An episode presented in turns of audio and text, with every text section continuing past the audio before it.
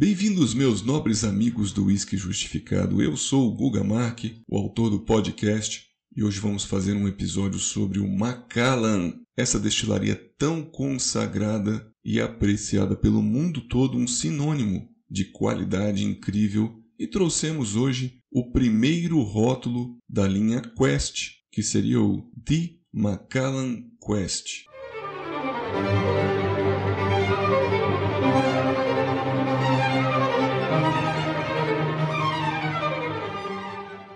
Uísque de Speyside que seria maturado por quatro tipos diferentes de barris. Nós atribuímos uma nota de quatro estrelas de um total de cinco e ele não foi pontuado ainda por Jim Murray na Bíblia do Whisky até 2021. Quem sabe ano que vem ele traz essas notas aí e vai ser mais uma referência de qualidade. Este seria um Travelers Exclusive, ou seja, um rótulo exclusivo para venda em Duty Freeze, que temos também à frente do Quest o Lumina, o Terra e por último o rótulo chamado Enigma. O Master Blender que assina este Macallan Quest seria o Bob Dalgarno. Algumas versões novas e com garrafa de 1 litro trazem uma assinatura diferente, a do Nick Savage. Fica a dúvida aí se mudou, se não mudou. Quem é amante de Macallan e colecionador, saiba que tem este fato aí e pode, quem sabe, comparar os dois e ver qual seria o melhor. A gente lembra neste momento que devemos degustar e apreciar mesmo alguns whiskies de entrada ou os mais baratos da destilaria.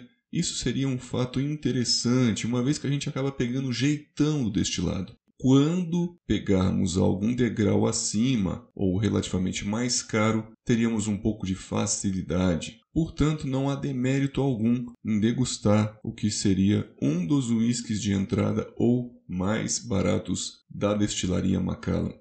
A gente percebeu neste rótulo uma semelhança muito grande com o Macallan 12 Triple Cask, que a própria caixa diz nele Citrus, Vanilla e Fresh Oak, Aqui no Quest as três palavras seriam muito parecidas. Ele usa Citrus Fruit, Vanilla e Light Oak. Eu acho que eles são tão parecidos que num teste cego a gente poderia cair do cavalo tapeando o nariz aqui e a memória sensorial eu acabaria chutando aleatoriamente um ou outro. A analogia que eu faço é que se o 12 Triple Cask seria uma fruta, o Quest seria uma fruta um pouco mais verde, um pouco mais ácida, um pouco mais azeda, com um menor dulçor e um álcool também um pouquinho menos evoluído. O mais interessante é que quando você se prepara para beber, degustar um Macallan, você tem sim que mentalizar que vai apreciar algo que é considerado nobre pelo mundo todo. Lógico que há sempre aqueles que criticam o preço, o barulho do motor de uma Ferrari, assim como jogaria pedra na relação custo-benefício de um Rolex. Logicamente, é um relógio e a função dele é informar para nós as horas, mas, apesar de todos terem suas filosofias e preferências, seria muito difícil de um Macallan ser classificado como um whisky ruim. E o Quest, então, seria o irmão mais novo, talvez pouco menos maturado ou menos complexo, mas com toda certeza ele tem o DNA da família Macallan, carrega consigo as qualidades e está à frente de muitos single malts que são geralmente aplaudidos pelo público vindos da Escócia. Este nome teria então um fundamento que convida as pessoas para esta quest, essa busca, a largada e o início de uma longa jornada onde o mundo é uma tela e o céu é o limite. Isso está simbolizado aqui no desenho da caixa, cheio de nuvens, um céu, onde descrevem a expectativa genuína de exploração e aproveitamento de tudo aquilo que a destilaria pode oferecer um pouquinho mais à frente dessa jornada. Obviamente, nas edições mais aprimoradas, sofisticadas e infelizmente mais caras. Um whisky como este deve ser apreciado e respeitado pela sua história, a sua marca e o seu legado. Descrevemos os tipos de barris relacionados ao Macallan Quest e temos quatro principais, que seria o carvalho americano e europeu ex-sherry, o carvalho americano ex-bourbon, além também dos hogsheads de carvalho americano, que são barris que têm mais ou menos 250 litros. E com essas quatro variáveis, não devemos pensar só na potência ou visibilidade do sherry. O que nós devemos com certeza aqui tentar perceber seria a harmonia de todos estes barris, uma influência bem grande do carvalho americano, principalmente cítricos e alguns aromas tropicais que compõem esse conjunto. O aspecto geral dele seria um whisky com bastante percepção de madeira, com caramelos e especiarias e seu diferencial estaria na complexidade dos aromas. A gente sabe que isso é uma influência muito grande do alambique, que são os menores da Escócia, que têm um menor refluxo, então isso passaria para o destilado final, esses congêneres sulfurosos pesados de couro ou de resinas.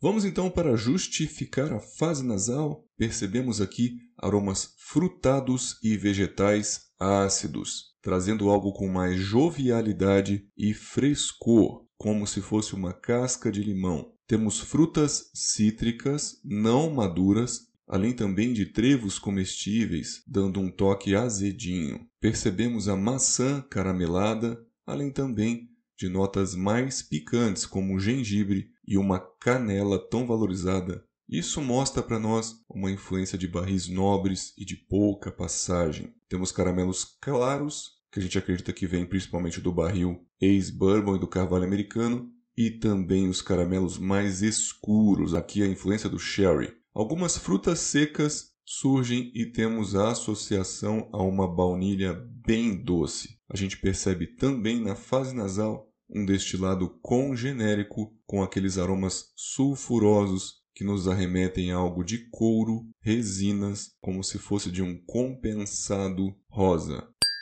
Slancher. Na fase bucal, tem uma percepção corpulenta ou um peso médio para encorpado. Ele é cremoso e também oleoso, com um genérico pesado presente aqui em todo o palato. Você vai salivando e não tem a percepção de que ele vai sumindo na boca. Tem aqui uma certa picância com uma boa potência, não é do álcool, mas ela é dos barris nobres, e um leve ardor, principalmente com gengibre e baunilha, e as doses vão descendo fáceis, possui uma persistência gustativa média a alta e deixa um residual de boca vegetal cremoso com caramelos e cascas de limão.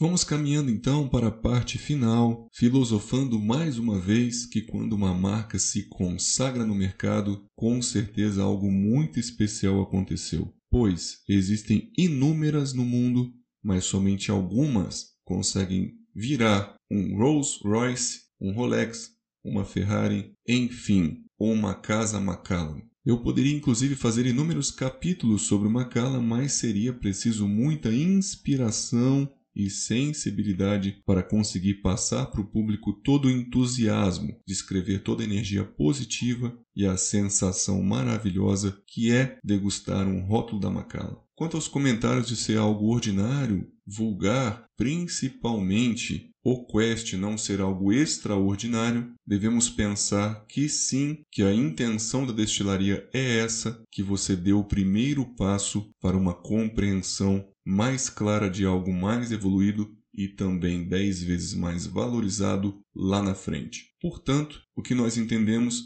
é que o preço que você gastou pelo Quest seria somente um pedágio para você conseguir dirigir com tranquilidade um pouquinho mais à frente nos rótulos que com certeza são mais caros e mais evoluídos. Meus amigos, é um prazer estar aqui e fico muito feliz com mais um mito derrubado, mais um Macallan descrito. Para quem curte, tem outro capítulo lá que seria do 12 Triple Cask, que para mim também ficou muito interessante, eu gostei bastante de fazer. Lembro a todos que temos um Instagram onde você pode deixar comentários, puxões de orelha, críticas e pedir rótulos para serem degustados. Eu sou o Guga Mark e vejo vocês nos próximos podcasts.